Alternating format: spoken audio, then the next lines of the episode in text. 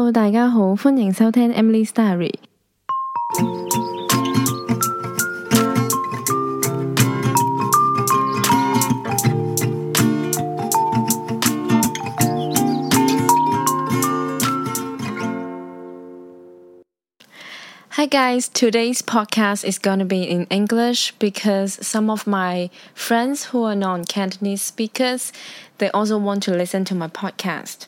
So I just keep my intro to be in Cantonese because I want it to be consistent. And for the rest of the content, it's gonna be in English. Yeah, so here I am, sitting here and trying to talk in English. Well, to be honest, I don't have a good accent, but my content is definitely more important than anything, right?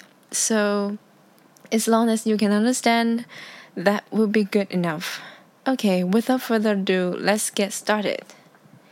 As you can see in the title, yes, today's topic is about how to be confident. I'm not saying that I am that kind of person who is super confident at any time in any occasion, but I have some ways to share with you guys on how I change my attitude, especially when I feel insecure or not confident about myself. Yeah. And I am the kind of person who is always anxious about my performance, like for my homework, uni work, or when I was working, or even right before I posted my first podcast. I'm I was like, oh, what if my content is too boring? What if people don't like it? What if my voice is boring? What if um what what if people find my content offensive? There were so many stupid thoughts running through my head because I knew that I was not confident enough about my podcast, about my work, and I always think that my work is imperfect and it might not be liked by everyone. And by that time, the thing that gave me confidence and trust is to tell is that I, I keep telling myself that nobody is perfect. If you have tried your best to do it, then you are doing great. You you will be doing great. It will come out amazing. And I keep telling myself that I don't have the obligation to please everyone and I have to learn to accept myself and the things that I create. So in my head, it's like I have two Emilys. One side telling me that oh, your work is not perfect. You're not. Your work is not good enough. Don't show it to everybody. Keep it to yourself because it's not good enough. But on the other side, the other Emily is telling me that you should accept yourself. You should. You should just go for it if you try your best, then it will come out great. So just do it, just go for it. So there are two voices in my head. And yeah, I just keep telling myself that I don't have to please everyone and I follow the the other side of my voice which which was telling me to like learn to accept myself and love the things that I create. And so I just posted my first episode of podcast because I embrace myself and I accept it. And because I keep telling myself, if you couldn't even accept yourself, how could anyone accept you?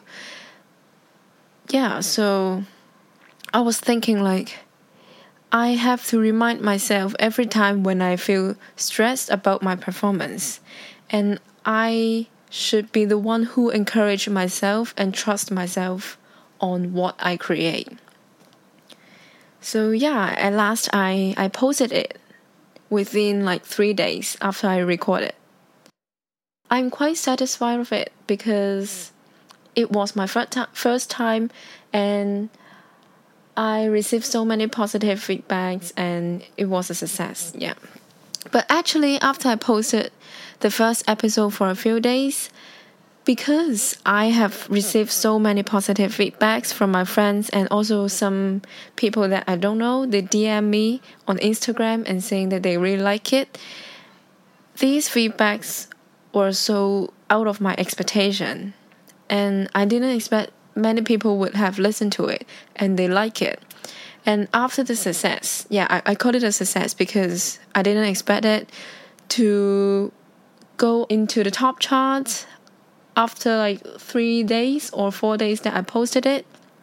And I am super grateful for everyone who listened my podcast and support me. Yeah, so after the success, I started to struggle about the next episode because now I know so many people are listening and I don't want my second one came out disappointing. But at the same time, I have a part-time job and my final year at uni is pretty busy and just everything come at the same time. So I am anxious and stressed again. And you know, whenever you are stressed, your brain will just mess up, and so as your organization skills.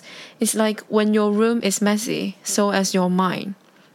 So it is very important to spend some time alone at that time. Try to I try to clear up what's in my head. I need some quality me time and I usually start off with taking a deep breath, and then I would get a paper to list out everything, including all the thoughts and ideas in my head. Mm, maybe it's because our brain is quite small. I don't know. I'm not a bio person, but writing them out surely makes me refresh my mind and mood. And when I am alone, all by myself, I have more time to talk to myself and reflect.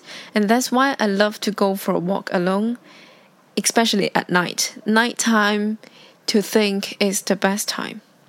Because when you go for a walk alone, it is a good exercise for both your body and your brain. And I'm that kind of person who always reflect myself. For example, when I was struggling with what topic I should do in my second episode, I was thinking like, should I do something that people want to hear? Or should I keep doing my old topic first? Because I have a list of topics that I want to talk about in my podcast. And in the end, I follow my heart. I go back to my list, which is what I'm talking about now about confidence. And in the thinking process, the re- reflecting process, I found that I should always go back to my own thoughts because saying what I want to say is why people love my podcast. I think, at least. So it's like doing what I like is why people love my work, my product, my performance. So I follow my heart, go back to the topic that I have on my list. And sometimes, especially when you're creating something, always go back to why you started instead of just doing what people want you to do. Because if you just follow, if you're just trying to fulfill people' expectation, then it would not be you anymore, and you may even lose your own style and just keep thinking about people's expectation and standard and comments. And that's actually just a kind of overthinking because you will never know what others thinking or you will never fulfill everyone's requirement. Yeah, so that's a way of overthinking and it will give you a lot of pressure and maybe even losing your interest in doing what you like because of the huge amount of, of pressure. I'm saying all this is not just because I want to share my own experience, but I feel like these mindsets may also apply to your daily life. Yeah, I'm just taking myself as an as an example, but I think these kind of thinking and these kind of mindset may also apply to you and may be helpful for may be helpful for you. And you know, I actually have a few steps when I feel uncertain about my decision or ideas. I have quite a few steps to help me to bring me back on track and find back my confidence. Because growing up, my parents always allowed me to make my own choice, so I learned to think independently and I get to pick up the path that I reckon it would be the most suitable for me. As I have said earlier, believing in yourself is a key to make you brave. Believe in your ability so that you will be confident enough to show it to the others. Imagine if you couldn't even trust yourself, how how could anybody trust you or how could you gain trust from the other, right? To be honest, I really hate group projects because I am always unsure about my ideas whether they are good or not. So I usually the first step is that I usually refine my own idea until I'm satisfied and then the next step I will tell I will talk to my close friends or family because I'm sure they will always give me the most genuine opinions on my ideas. And maybe they think that your idea is nice and they will tell you, oh, it's nice, you should do it, you should keep on. Or maybe they will see the things that you can't see, like maybe you're making some mistakes that you don't know, and they will point it out and help you to adjust your idea to make it better. So yeah, the second step is to tell somebody that you trust, and then after that, you share it to the other. And that's my three little steps to feel confident about your own work or product, something like that. So that's how I gain confidence step by step, especially when I feel insecure and uncertain about my own ideas. Always remember put yourself first so that you won't be living in anyone else's comments or expectation. Because if you put others' opinion in the highest place, then you may start to shift to living under someone else's expectation instead of what you really want to do. Another thing that I want to talk about is our appearance. Some people may be they may think that oh a good looking face or being skinny give you confidence especially in Asia. I don't know, maybe it's actually happening in the whole world. But from my own experience, I remember when I was in primary school, I started to think that I am fat because the boys in my class made fun of me by how I looked. Until I went to secondary school, I still have the same feeling.